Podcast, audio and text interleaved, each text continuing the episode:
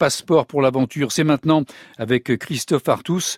Et aujourd'hui, rencontre avec Patrice Franceschi. Il raconte son expédition à pied sur les rives du Nil.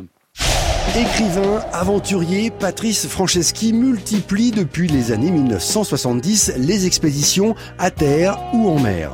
Parmi toutes ces expéditions, une a particulièrement marqué sa vie. En 1978, à 23 ans, Patrice Franceschi parcourt le Nil, le plus long fleuve d'Afrique de la source à la mer. J'avais envie d'une histoire complète avec un fleuve et de nouer un lien d'amitié avec ce fleuve à travers les hommes qui habitent ce fleuve. Passeport pour l'aventure. Le Nil était le plus long, partons de la source du Nil, allons jusqu'à Alexandrie, c'est 8000 km, faisons-les. Tout seul. À pied, à chameau, euh, en pirogue, euh, en barque, euh, par tous les moyens. L'idée, c'est de le faire par les moyens naturels. Ça m'a pris huit mois, qui ont été parmi les huit mois les plus enchanteurs de mon existence, car cette aventure s'est passée merveilleusement. La zone saharienne, il faut la traverser. J'ai traversé avec une caravane de contrebande de chameaux, de 200 chameaux. Euh, formidable. La partie euh, très importante du Nil Blanc au Soudan, bah, descendu en barque, pirogue, tout ça.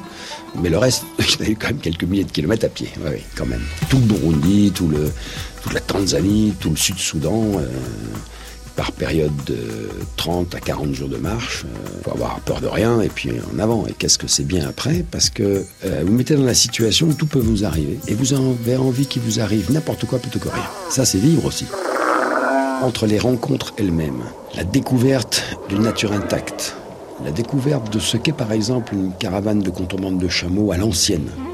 1500 km de désert quand même entre le Omdurman, la capitale traditionnelle du Soudan, et puis un petit peu après Assouan, euh, des petits villages où les caravanes se rassemblent et se désassemblent, euh, en Égypte.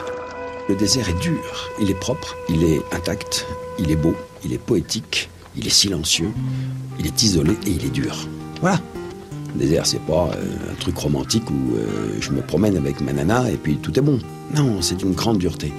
Et elle forme des hommes à cette image, qui sont durs, mais pas méchants.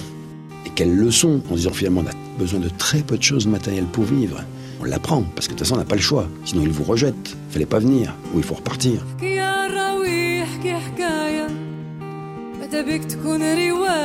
Les liens que je, je noue avec eux faisaient qu'ils avaient une inquiétude totale et permanente de, l'état dans lequel je me trouvais, physiquement et psychiquement.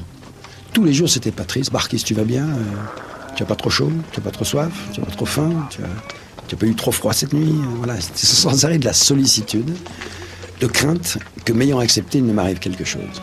Et c'était très touchant, parce que vous voyez de rudes gaillards qui ne cessent de traverser le désert euh, dans leurs sandales, vêtus de rien, buvant peu, mangeant peu, sec comme ça, et tout, euh, dont vous pourriez croire qu'ils sont d'une grande brutalité, tels qu'ils ont été forgés par le désert, et qui sont au contraire d'une très grande sollicitude, parce que ce que le désert a forgé en eux, c'est surtout la sobriété et pas la dureté.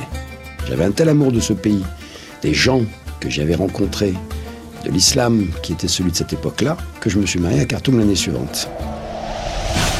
Passeport pour l'aventure avec Patrice Franceschi qui raconte cette expédition sur les rives du Nil dans un livre, son titre L'aventure, le choix d'une vie.